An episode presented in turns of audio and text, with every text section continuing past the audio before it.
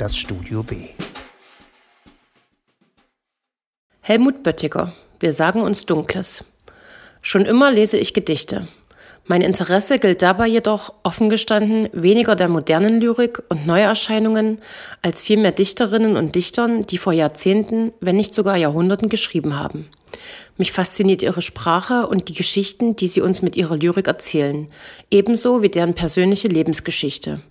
Und dass diese Faszination auch auf andere übergreift, sehen wir dann unter anderem an Buchveröffentlichungen, die sich auf neue Art und Weise versuchen, den bereits Verstorbenen und ihrem Leben zu nähern. Ein Beispiel hierfür ist das bereits vor einiger Zeit von mir besprochene Werk Konzert ohne Dichter von Klaus Modig, welches sich einerseits um den Maler Heinrich Vogeler, andererseits aber auch um seinen Freund und Dichter Rainer Maria Rilke dreht und ihn in ein für mich neues Licht rückt. Aber die Lyrik Rilkes ist nicht nur heute noch beinahe zeitlos schön, sondern inspirierte auch andere zum Schreiben. Einer dieser Dichter, der zumindest in seiner frühen Phase von seiner Verehrung für Rilke zehrte, war der Rumäne Paul Celan. Vielen, so auch mir, als Dichter der Todesfuge und bedeutender Nachkriegslyriker bekannt, kaufte ich mir vor einigen Monaten ein vom Insel Taschenbuch verlegtes schmales Büchlein mit Liebesgedichten Celans, um seine Lyrik besser kennenzulernen. Dieser schmale Gedichtband beinhaltet unter anderem das Gedicht Corona, dessen Text namensgebend für das wiederum von Helmut Böttiger 2017 von der Deutschen Verlagsanstalt veröffentlichte Werk Wir sagen uns Dunkles ist. In Böttigers Werk geht es konkret um die Liebesgeschichte und Verwobenheit der Leben Ingeborg Bachmanns und Paul Celans. Die Geschichte bzw. den Mythos um die beiden Hauptpersonen bringt Böttiger direkt zu Beginn seines Buches ohne lange Umschweife auf den Punkt. Sie, 22-jährig und aus Klagenfurt in Österreich stammend. Er, 27-jährig und gebürtig aus Tschernowitz, Rumänien. Als sie sich 1948 in Wien treffen, sind beide der literarischen Öffentlichkeit noch unbekannt und ihre gemeinsame Zeit dauert gerade einmal sechs Wochen. Böttiger fügt hinzu, dass über diese Zeit aufgrund der Tatsache, dass die beiden literarisch noch unbedeutend waren, nichts bekannt ist. Man könnte sich nun die Frage stellen, wie er ein Buch über deren Liebesgeschichte schreiben will, wo er uns doch bereits auf der zweiten Seite deutlich macht, dass deren wichtigsten bzw. grundlegenden sechs gemeinsamen Wochen im Dunkeln liegen. Doch es ist das Besondere an diesem Buch, dass es ihm gelingt. Und zwar zum einen anhand diverser Briefwechsel zwischen Bachmann und Celan, die erst später einsetzen, aber durchaus einen Teil des Erlebten anklingen lassen.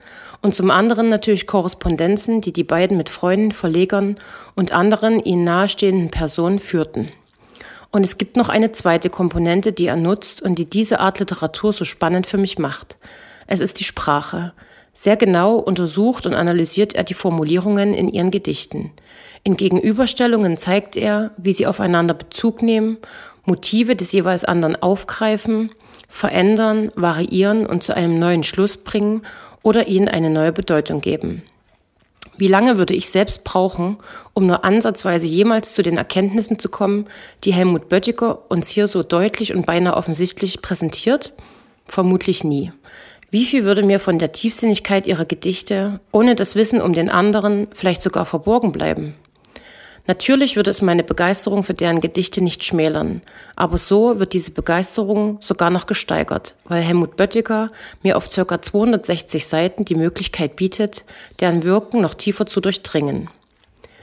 In Wir sagen uns Dunkles beschreibt Böttiger die Liebesgeschichte Bachmanns und Celans von ihrem Kennenlernen im Mai 1948 bis zu deren Tod. Immer geht es dabei aber auch um deren individuelle Entwicklung. Beispielsweise um die Gruppe 47, die beide zur selben Zeit das erste Mal besuchten, über Erfolge und Misserfolge und damit verbundenen Neid und Solidarität, über Liebschaften und Ehe, aber auch Heimatlosigkeit und Verlust, wie Celan sie in einer Weise erfuhr, die ihn für den Rest seines Lebens und auch in seiner Dichtung stark prägen sollte. Ich kann Helmut Böttigers Wir sagen uns Dunkles nur uneingeschränkt weiterempfehlen. Ähnlich wie das von mir bereits am Anfang angesprochene Buch Klaus Modigs verbindet es Elemente von Autorschaft, Privatleben und Dichtung und gibt dem Leser die Möglichkeit, durch seine intensive Recherche neue Zusammenhänge zu erfahren und ein besseres Verständnis für die Protagonisten und deren Werke zu entwickeln. In dem von mir angesprochenen Gedichtband über Celan fand ich ein Gedicht, welches mich schon beim ersten Lesen faszinierte und nach Wir sagen uns Dunkles noch eine neue Nuance an Bedeutung bekommt. Mit diesem Gedicht mit dem Titel Aubade, was im Gegensatz zur Serenade steht und so viel wie Tageslied bedeutet, möchte ich meine Rezension schließen. Aubade. Im Dunkel nur bekenne ich mich zu dir. In deinen Hörnern aber häuft sich helle. Die Morgenröte wittern wie ein Tier, dein Aug und meines vor der Tränenschwelle. Du überspringst die Stunde, die jetzt schlug. Wir knien nun und können weinen. Von Kummer ist schon übervoll mein Krug, und deine Tränen fließen auch in meinen.